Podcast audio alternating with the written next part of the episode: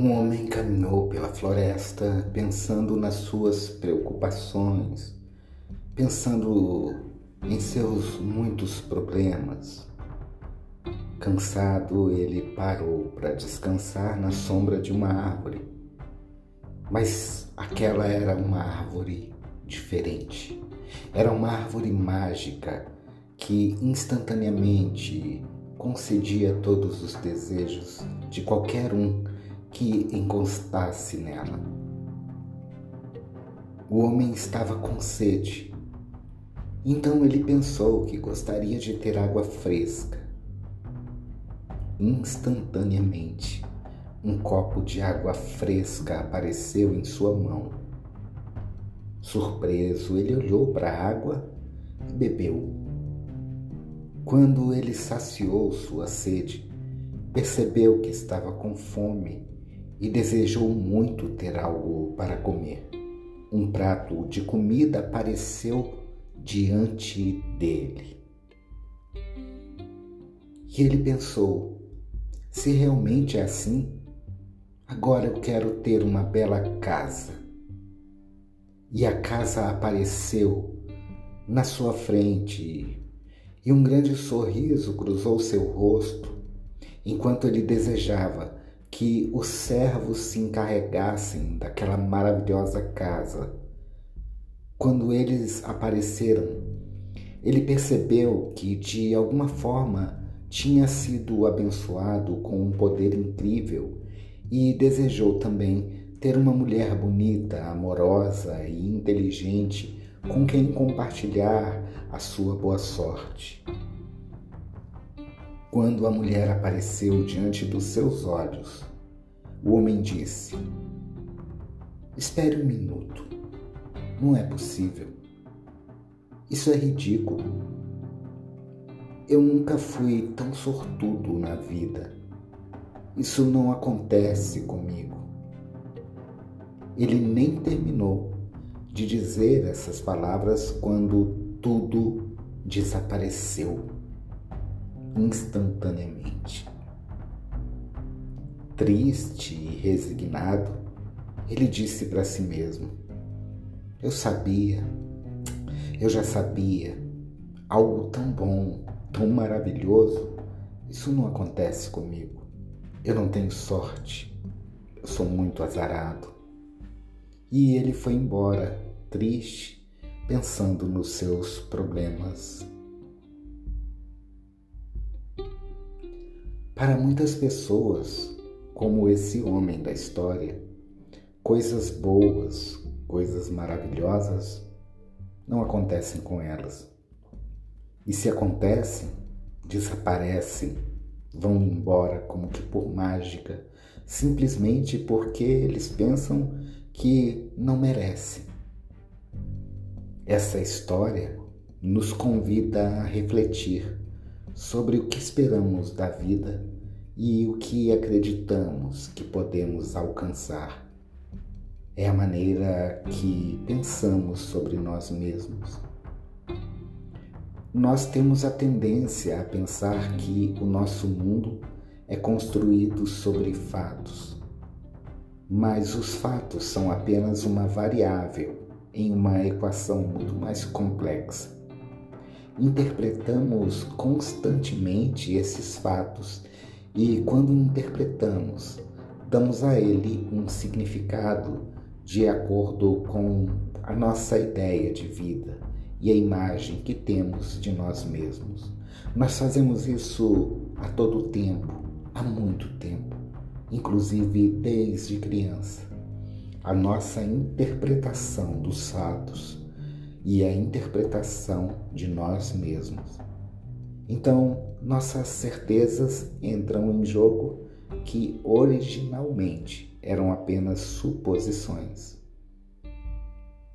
Uma presunção implica dar algo de certo a partir de certas indicações, a ponto de depois se tornar uma certeza. Quando essa suposição se torna uma certeza, acabará influenciando nossa maneira de interpretar os eventos que nos ocorrem. Ou seja, Toda vez que algo de errado acontece na nossa vida, nós sempre nos lembraremos no futuro disso e tendemos a sermos influenciados pensando que essas coisas tornarão a se repetir. E como nós temos essa suposição, nós acabamos atraindo aquilo novamente. É porque construímos a nossa mentalidade negativa e os fatos tendem a se repetir. E quando eles repetem, a nossa tendência também é pensar assim: eu não disse? Essas coisas boas nunca acontecem comigo. Então, como o homem da história, quando nós temos certeza de que não merecemos algo, mais cedo ou mais tarde acabamos perdendo aquilo. Quando acreditamos que não somos valiosos o suficiente para alcançar certos objetivos, um mecanismo será ativado dentro de nós para confirmar o que estamos pensando e sentindo, transformando-o em uma certeza. Então começamos nos sabotando, geralmente no nível inconsciente. Ou seja, uma vez que tenhamos formado uma ideia sobre nós mesmos, tudo o que a refuta ou a faz vacilar se torna algo dissonante. Em nosso interior, um tipo de alarme é ativado para garantir que esse eu permaneça estável. O problema é que às vezes esse mecanismo de autoproteção nos impede de crescer. É como o homem da história nos impede de alcançar objetivos mais ambiciosos. Talvez essa voz que repita ou que se repete muitas vezes a frase, o sentimento eu não mereço, eu não sou capaz, tudo de ruim acontece comigo, eu não consigo isso, não consigo aquilo, talvez seja uma voz que no fundo tente nos proteger da frustração, já pensando que vamos perder. Então pensamos já que não teremos aquilo. Mas se acreditamos que não merecemos algo, encontraremos de alguma forma uma maneira de nos impedir de alcançá-lo. Mais uma vez, nós mesmos nos sabotaremos. Muitas vezes nos sabotaremos com a própria ansiedade de ter aquilo misturado com a voz negativa dentro de nós. Esse mecanismo pode ser visto em um relacionamento afetivo. Quando encontramos uma pessoa boa, uma pessoa fantástica, que acreditamos que tudo é bom demais para ser verdade, muitas vezes olhamos para aquela pessoa e desconfiamos de alguma coisa, ou desconfiamos da própria vida, do universo, ter trazido aquela pessoa dizendo para nós mesmos: você é muito bom para ser verdade. E aí, somente esse pensamento, essa mentalidade negativa, nos fará sabotar o próprio relacionamento com atitudes também, com ações também. Talvez com ciúme, talvez com a desconfiança, talvez com a pegajosidade. Também pode acontecer no local de trabalho, quando eles nos dão uma oportunidade tão boa que não damos crédito e o medo de cometer erros, a insegurança ou a responsabilidade acabam nos fazendo perder a chance. Assim fechamos um círculo vicioso no qual acabamos dizendo: foi bom demais para mim. O problema é que quando aceitamos essas mudanças, também nos forçamos a mudar a imagem que temos de nós mesmos. E esse é um processo complicado que nem todo mundo está disposto a assumir.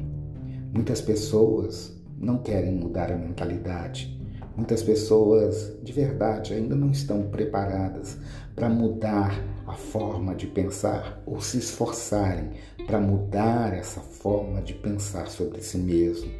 Muitos preferem ficar em sua zona de conforto, reclamando da sua má sorte, sem perceber que muitas vezes eles mesmos contribuem para os eventos que tomam esse rumo negativo. Talvez o teu problema venha, como já disse antes, da tua infância, de um relacionamento conturbado, ou da falta de proteção, ou da falta de carinho dos pais ou de um dos pais. E isso fez com que você não se sentisse amado, amada, não se sentisse valorizado. E isso, isso se reflete na tua visão de você mesmo hoje. Mas o fato é que você precisa também se esforçar e usar o teu lado racional, propor para você mesmo, olhar para todas as vitórias, todos os momentos felizes que você já viveu ou que você mesmo trouxe para a tua própria vida, teus triunfos, tuas alegrias, tuas qualidades, tuas virtudes. Sentir-se valioso, se valorizar e se amar Sentir-se indigno, sentir-se fraco, sentir-se inferior gera resistência à mudança. Toda vez que você permite que aquela voz negativa reflita, reflita pensamentos de que eu não mereço, eu sou fraco, tudo de ruim acontece comigo, isso faz com que você permaneça sem estar pronto para a mudança, para mudar. Muitas vezes você acaba fazendo o que é mais fácil, em detrimento de fazer aquilo que é o correto. E isso também gera o sentimento de não merecer, de não merecimento.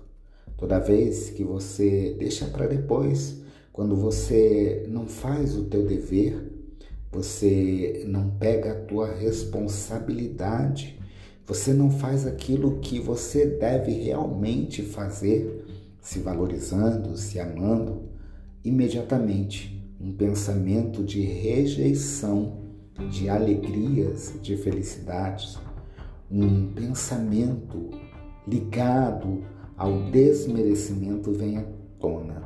Assim, nós mesmos nos condenaremos a uma vida medíocre, na qual apenas as profecias negativas da voz que fizemos sobre o nosso futuro e que se dizem a todo momento na nossa mente serão cumpridas.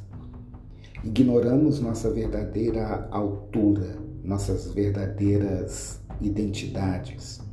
O engraçado é que geralmente a educação que recebemos, a sociedade, as pessoas mais próximas a nós, são aqueles que preferem que permaneçamos sentados, porque talvez isso seja confortável para todos. Mas o primeiro passo para alcançar o que você sonha é se livrar dessa certeza negativa que está te limitando. Aquelas coisas que você assume como verdades inabaláveis são, na verdade, pressupostos cuja origem provavelmente pode ser rastreada como disse, até o seu passado. A sensação de não ser suficiente, capaz ou indigno geralmente vem de experiências durante a tua infância ou adolescência. É bom que a gente repita isso. É muito bom jogar luz sobre a origem das tuas dificuldades emocionais é até provável que essas certezas negativas sejam palavras que foram repetidas para você por seus pais, professores ou outras pessoas importantes na sua vida. Com aquelas palavras, eles ajudaram a moldar a imagem que você tem de si mesmo.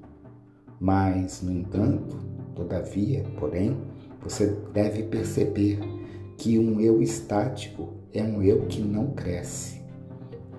A dissonância cognitiva não é uma coisa negativa a qual deve ser temida, mas na verdade é um sinal de que você pensa, evolui e muda.